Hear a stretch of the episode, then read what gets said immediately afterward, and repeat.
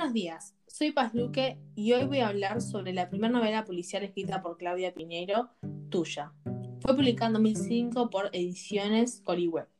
Para adentrarnos de una forma general, corta y sin spoilers, les comento que la trama gira en torno a una serie de mentiras, engaños y secretos que se van gestando hacia el interior de una familia de la clase media argentina. Esta familia está conformada por Inés Pereira, protagonista de, esta historia, Ernesto, marido de Inés, y Lali, hija adolescente de este matrimonio. Y por fuera de esta familia, Alicia, alias Tuya, secretaria de Ernesto, y Charo, sobrina de Alicia. Algo que me llamó la atención fue Inés, una mujer bastante sumisa y a mi parecer mala madre para empezar, ella sabía perfectamente cómo y cuándo su marido la engañaba, pero no hacía nada al respecto. Una noche, en la cena, Ernesto le suena el teléfono. Lo estaban llamando. Inés pensaba, ¿quién será para llamar a esta hora en una casa de familia? Ernesto se dirigió hacia el escritorio para atender el teléfono. A Inés le dio mucha intriga, entonces levantó el tubo de la cocina y escuchó a una mujer, la cual ella creía que era tuya, decir, si no venís ahora mismo, no respondo por mí. Y le cortó.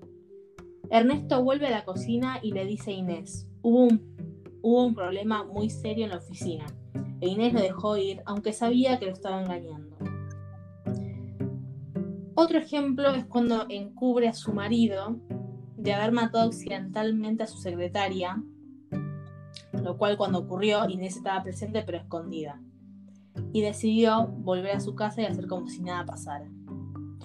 Al otro día, Inés se dirigió al departamento de Tuya a recolectar todo lo que llegara a ver de Ernesto por si la policía iba a buscar culpables.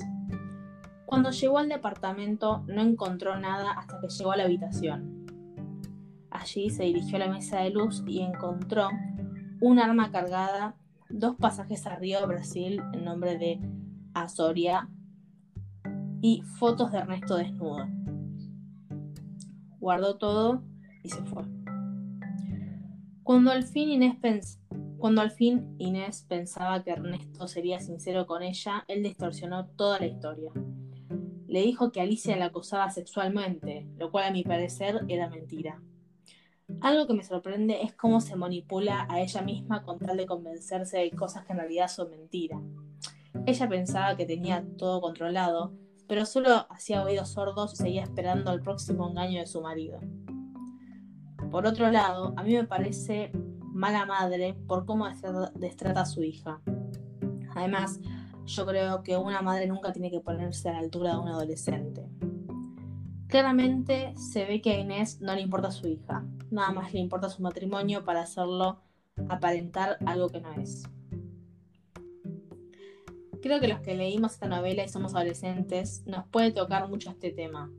Cómo la juzgó por su apariencia, diciéndole que estaba gorda, que dejara de comer, e Inés desconociendo que su hija estaba embarazada. No me puedo imaginar en el lugar de Lari. Tener que transitar todo sola, cuando a esta edad es sumamente importante el apoyo de los padres.